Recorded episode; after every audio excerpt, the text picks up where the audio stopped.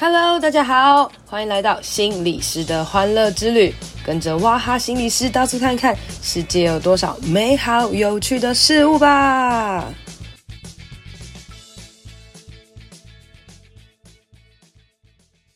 Hello，大家好，欢迎收听心理师的欢乐之旅。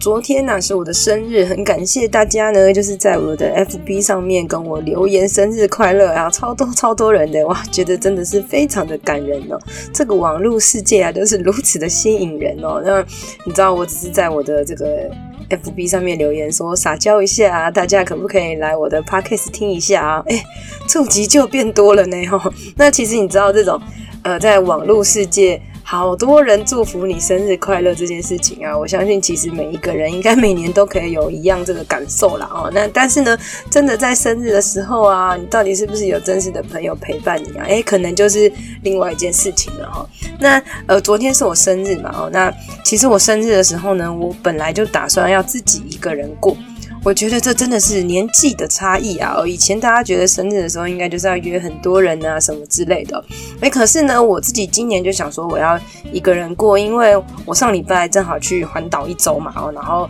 呃也也有有庆生过了哦，那也有很多的朋友在不是生日的当天呃帮我庆生啊，或是祝福我等等的，我就觉得非常的心满意足了。那真正自己生日的那一天呢，就有点想要留给自己这样子。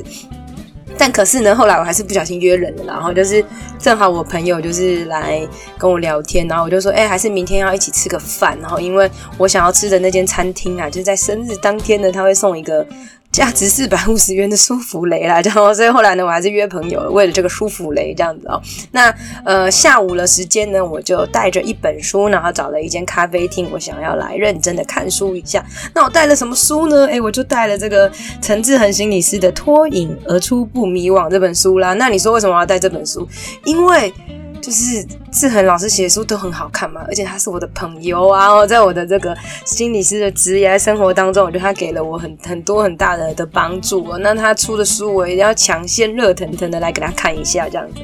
那所以我就打算带着这本书，然后来呃到到咖啡厅这样哦。那我自己是一个非常非常擅长使用网络的人，特别是找美食啊、找住宿、找玩乐这件事情哦。那呃，反正那时候呢，我就是正好在就是捷运。呃，北车跟中山之间，然后那那时候我就想说，啊，不然我去中山找个咖啡厅好的。那，我就打开 Google，然后搜寻咖啡厅。那那时候我就会看很多的评价啊等等，然后想说，嗯，哎，找一些不错的进去这样子。那大家如果是熟知中山区的话，应该知道中山其实真的有非常多好吃的咖啡厅啊什么之类的。那最后呢，我找到了一间某某某咖啡厅，那我就不不细说它是什么名字了哈。那我先讲一下我会找它的原因，就是因为它的咖啡长得很可爱，就它的咖啡呢，呃，有漂亮的可爱的造型的拉花，然后我想哇，好可爱哦，我要去喝这个。那因为我本人其实对食物蛮挑剔的，我就觉得呃美食真的很重要，所以。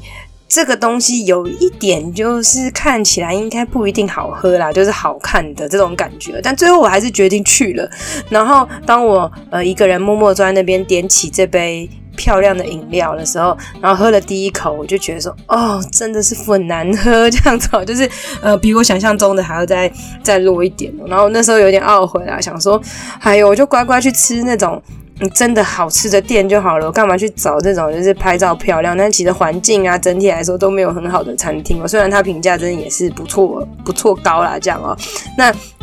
后来又发现到，我内心扪心自问一个重点，就是因为拍照好看啊，拍照好看比什么都重要，你知道吗？所以我可能也就是因着网络这个东东而选择了餐厅。哦，那选择餐厅就是因为我想要把志恒老师的书跟漂亮的东西做一个打卡。哦，那讲到这里，大家不要去搜寻这咖啡厅可能是什么，因人而异啦，有人觉得好喝，有人觉得不好喝，这样哦。那呃，所以呢，我就自己找个咖啡厅看这个书这样子。那我本人呢是一个超级超级爱分心的人哈。然后，诶，我今天看志恒老师的书才知道说，分心这件事情是人类的本质啊，因为我们要分心，我们才可以随时注意外在世界发生了什么事啊。我们的古古时候，我们的呃，就是长辈们不是长辈啊，我们的祖先们才不会被狮子给吃掉啦。所以其实分心这件事情是本来我们就会常常做的事情，所以我们常常需要很多事情的来帮助我们可以怎么样专心哦。哎，可是偏偏呢，这个网络手机的这个猖獗啊，就让我们越来越不可以专心了这样哦。那我自己啦，通常要看一本书就要看很久哦。那你知道看书就要看很久，更何况是写书呢？吼，所以至今我就无法常常专心的来做一些事情了。但我就是有有点自我接纳这样子哦。那呃，我我就是会看一两页，我就划个手机啊，然后看个东西啊什么什么的。所以我就是看书看非常非常的慢哦。但可是这次呢，我就跟我自己讲说，不行，这是志恒老师的书，而且里面是在讲脱瘾，还有这个不迷惘这件事情，所以我一定要逼自己认真看书这样子哦。所以我都昨天加上今天的时间，天哪，我竟然可以花就是两天的时间把一本书看完了。通常我看完一本书，真的可能是要花两三个礼拜啊这样哦。所以我觉得给自己一个掌声。好啦，另外也是一件事，就是代表这本书其实真的很好看，我非常简单容易阅读。那很多时候我在读这本书的时候，内心也想着我之前去跟很多老师啊、学生上网络成瘾课的时候，我可能会去分享或是讲的一些东西啦哦。那那时候呃，我就。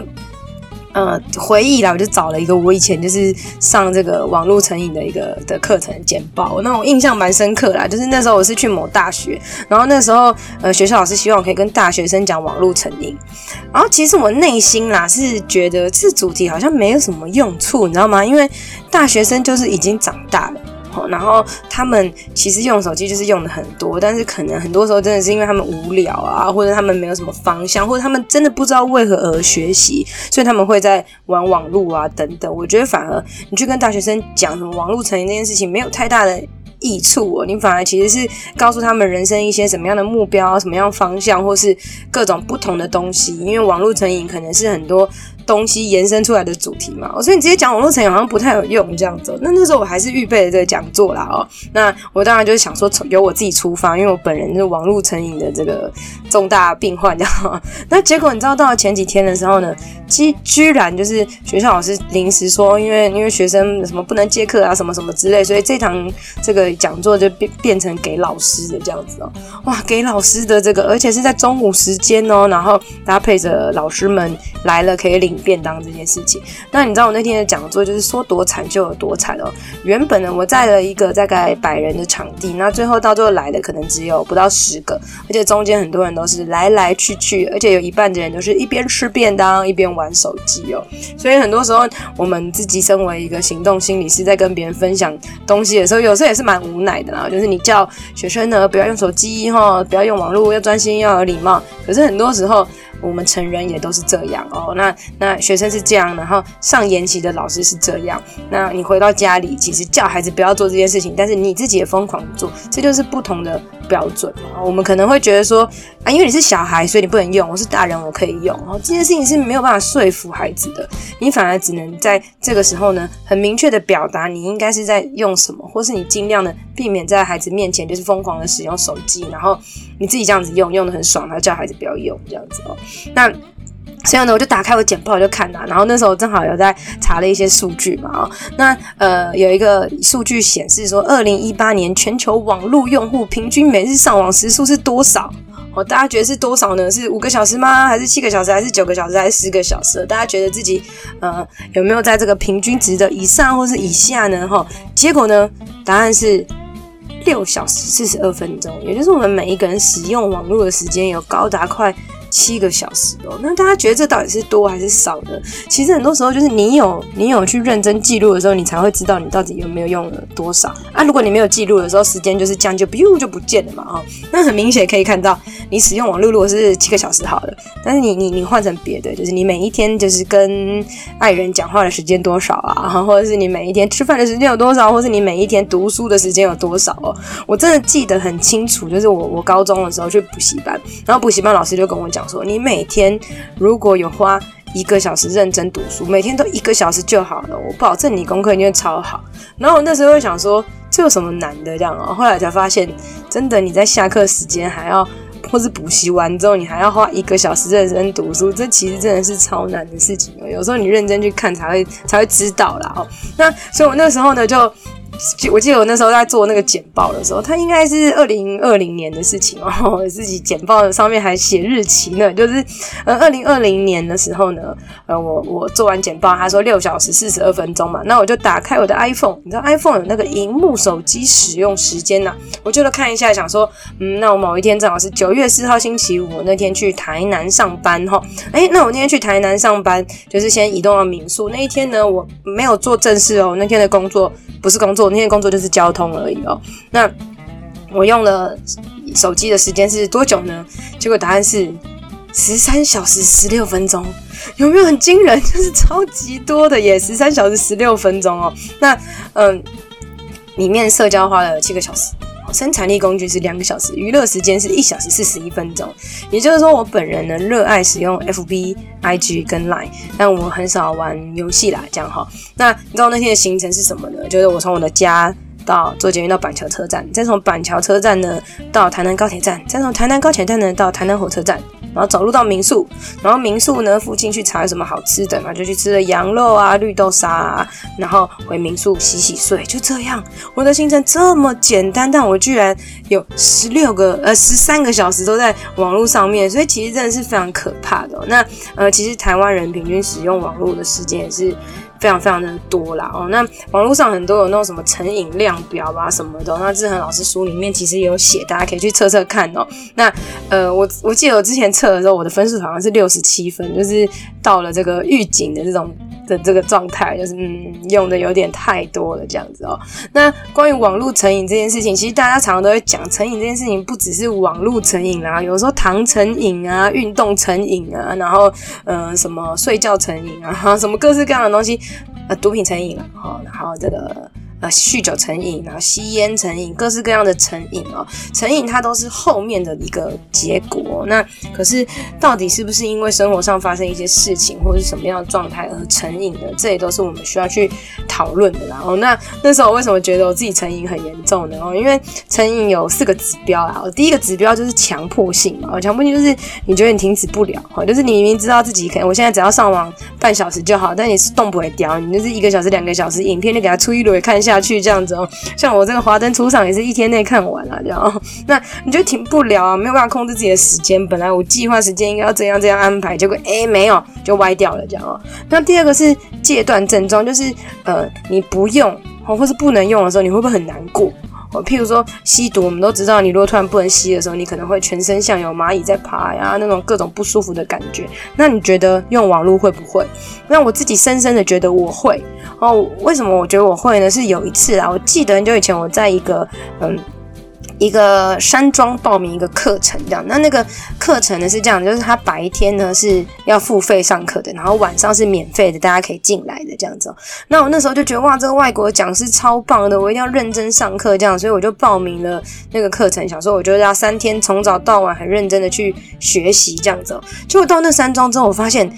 收讯真的很烂哎哦，然后我东西都传不出去，然后网络都跑很烂，然后那个就一直转转转，我就觉得呃好焦虑这样子哦，然后我真的就是会中中场休息时间，我就会想要去门口看看可不可以有多一点收讯，然后滑一下，虽然我也没有要干嘛哦，但是就是觉得不能滑的感觉真的没很很不舒服这样子哦。那最后呢，我晚上时间这三天的晚上我都没有参加，我就只有参加三天我自己付费的，那晚上免费的课程我都没有参加，这样我就觉得哇原来。我真的是会因为这样子而不去做原本该做的事情，而离开那个网络搜寻不好的地方了哈。所以呃，大家也知道我有时候会去爬山嘛，然后呢，呃，爬山的时候我就我自己就是不爬过夜的山，就是我也不爬那种网络会搜寻不好的山，因为我觉得我会动不会掉这样子哦。所以的确，这个戒断症状我也是有的这样哦。那再来是耐受性啊，耐受性就是说你有没有需要更强烈的东西，然后让你才可以继续感受到这个东西存在。就譬如说有人吸安非他命，他可能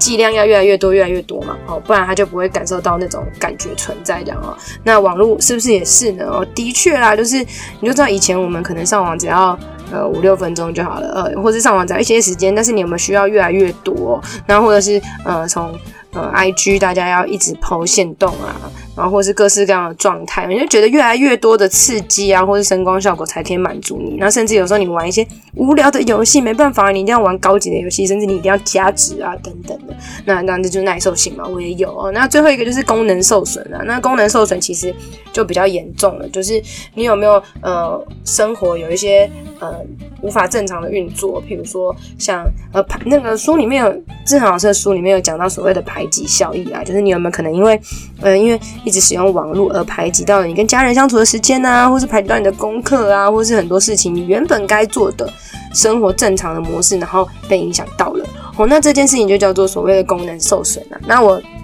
自己自我评估功能是没有受损到多严重啊，就是至少我该做的事还是会做，工作还是会做。那呃，我就自我接纳说，好吧，那嗯、反正我工作做完了，我就尽量玩，尽量废啊，等等的哦。那可是我觉得啦，假设我没有花那么多时间在网络上的话，也许我会更有成就，也不一定。然后我也不会这样子，Podcast 有一集没一集的录啊。也许我也可以写书啦，等等。也许我会有更多的可能性去做。但的确，现阶段的我真的是被网络有很多。很多的的绑架啦，这样子齁。那大人们也可以去思考一下，身为我们每一个人，然后我们到底是不是用网络用的很多呢？哦，那就连连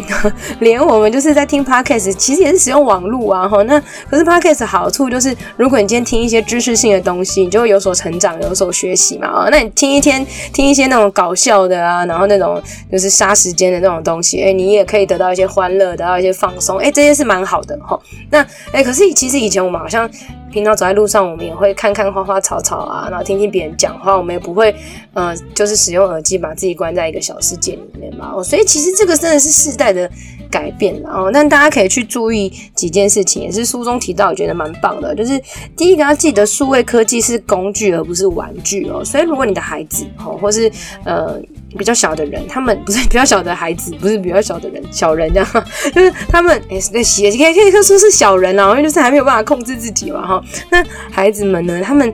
如果把科技当成工具，譬如说他们可以有所学习，有所成长，哈，然后做功课、做简报或者查资料啊，然后等等的，那是工具。是一件很棒的事情，因为数位科技之后，让我们的孩子有很多很酷的东西啊，譬如说像之前疫情的时候呢，Gather Town 啊，或是 Playing Cards 等等很多设计，都都让学生反而可以去思考一些东西，做一些会有成就感哦。可是记得科技不是玩具哦，如果你今天让你的孩子就是把科技这些东西当成玩具的时候，他就觉得这个东西很好玩，他就一直玩，然后无法控制自己，那甚至他也会。呃，也减少了很多人际的相处啊，等等的，然后一定要高声光、高刺激的东西才可以觉得好玩哦。所以记得，数位科技是工具而不是玩具哦。哈，那再来呢，就是数位科技呢是要能够促进连接的，而不是阻断连接的。所以，如果你今天使用数位科技是让你的连接变得更丰富，这当然是一件很好的事情。可是，如果你是用呃。这个科技，然后阻断了你真实世界的连接，你反而是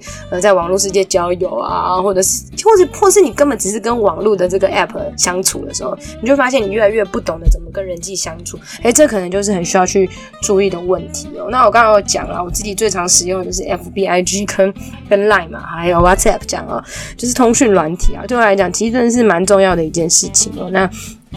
嗯、可是。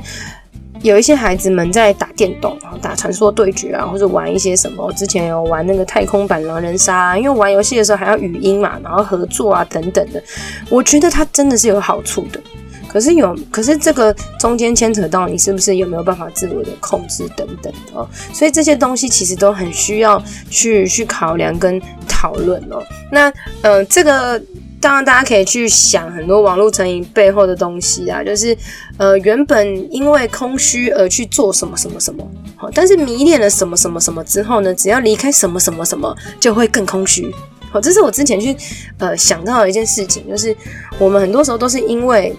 逃避一些事情或是一些问题而去做一些东西。但是做久之后，你会发现，其实真的是真正的问题没有解决，反而会会更加的空虚嘛。哦，那为什么会玩网络呢？为什么会沉迷在那边呢？很多时候都是自尊的问题啊，家庭的问题啊，或是亲子关系的问题呢，还有呃，可课业的挫折啊，或是可能真的有一些呃忧郁啊、焦虑等等的。那当你今天要在跟人相处，或在课业上，你要付太大的代价、太大的努力，都还不会成功。那这时候你发现哇，网络世界在网络世界里面充满了爱与关怀，然后你只要做一些事情就会很开心的时候，你是不是真的会想要去做？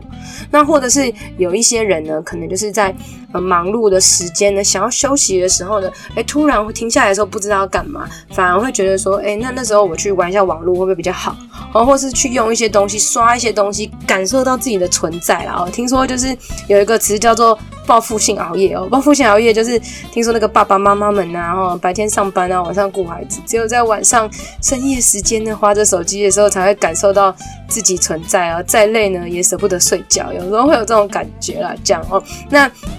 可是呢，很多时候我们都会讲，事情已经发生了怎么办呢？吼，那呃，志恒老师这本书里面超酷的哦，不断不断重复的提到，就是解决亲子关系才是最重要的。吼，就是每一个父母其实都可以成为孩子很好的帮助者。然后，那而且更多时候其实是来自于你自己的状态有没有好。哦，因为譬如说，你今天看到孩子上网，或者看到孩子搜寻一些色情的东西，好了，或者他们可能课业一落千丈等等，然后你看到就不爽，然后不爽就大骂，然后大骂完之后，亲子关系更差，孩子课业压力一样大，课业一样受挫，就继续玩手机了，哦，或者他们你你没收，他就去偷啊，然后就去做其他的事情啊，等等的哦。所以其实很多时候也要回到我们自己的身上，如果我们想要帮助孩子可以不要玩手机，很多时候你要先帮助你自己，就是情绪可以稳定起来。起来等等的哦，那嗯，有一个有一个东西叫眼不见为净啊，就是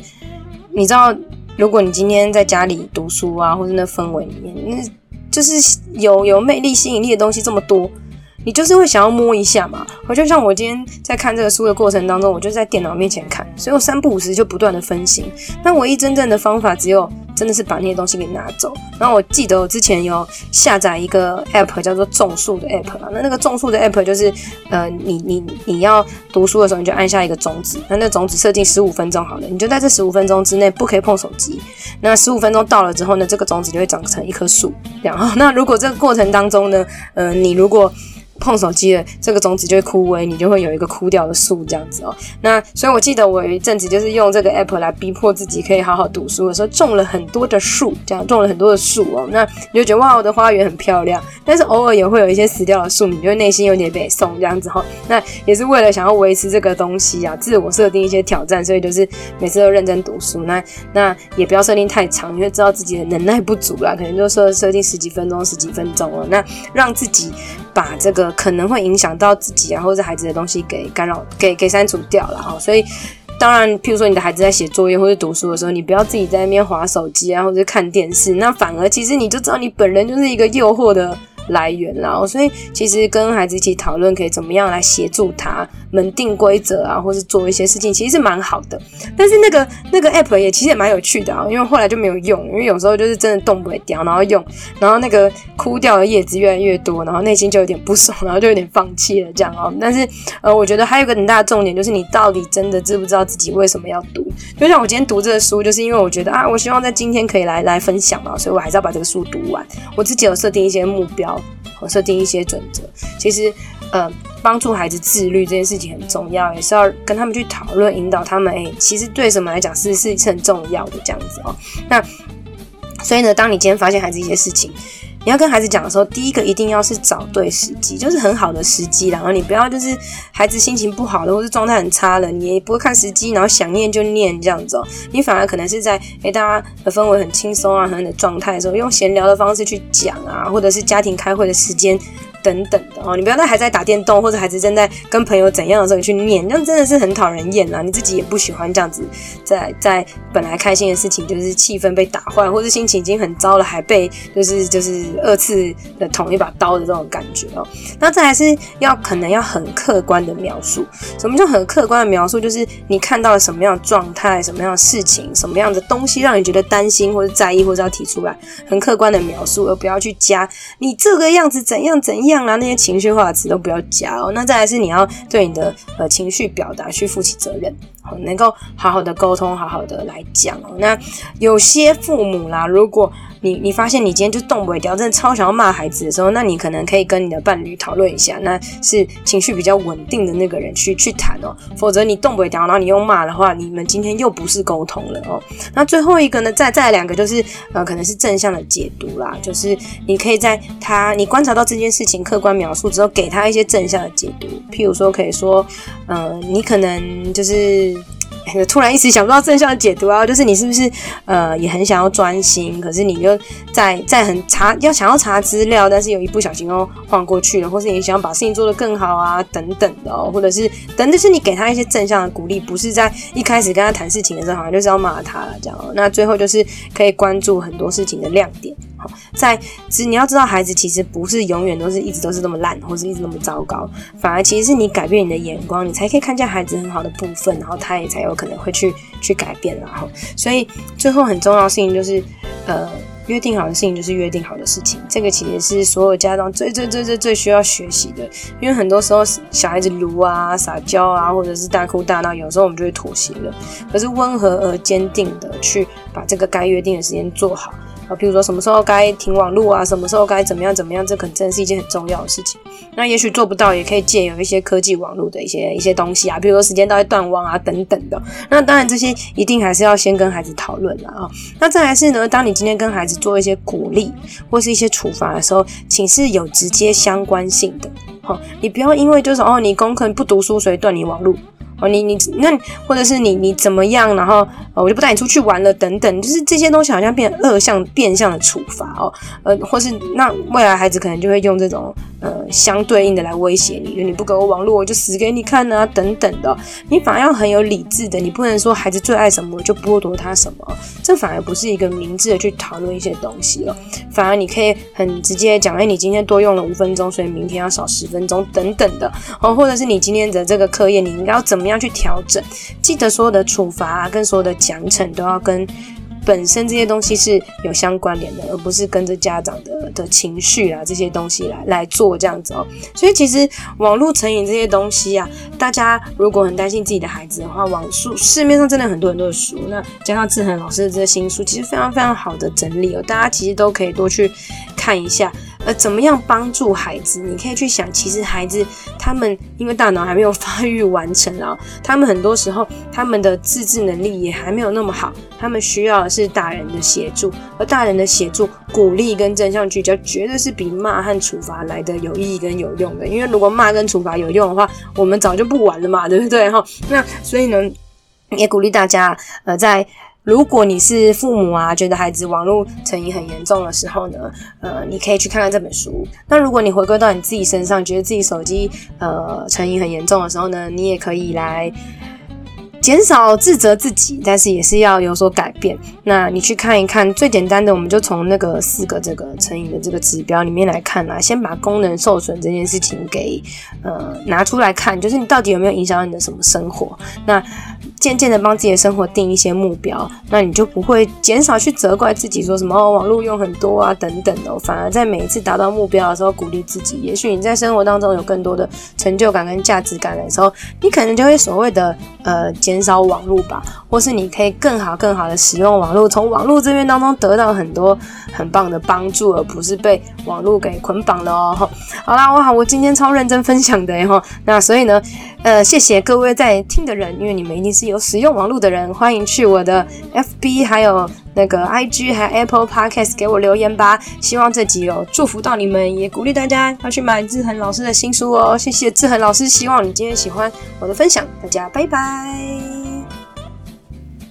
今天的节目就到这边喽，希望你喜欢，希望对你有帮助，一定要帮我分享给你觉得有需要的人，也别忘了到我的 FB 还有 IG 心理师的欢乐之旅按赞留言哦，你的鼓励和分享会是我最大的动力，别忘了给我五星评论，谢谢大家，拜拜。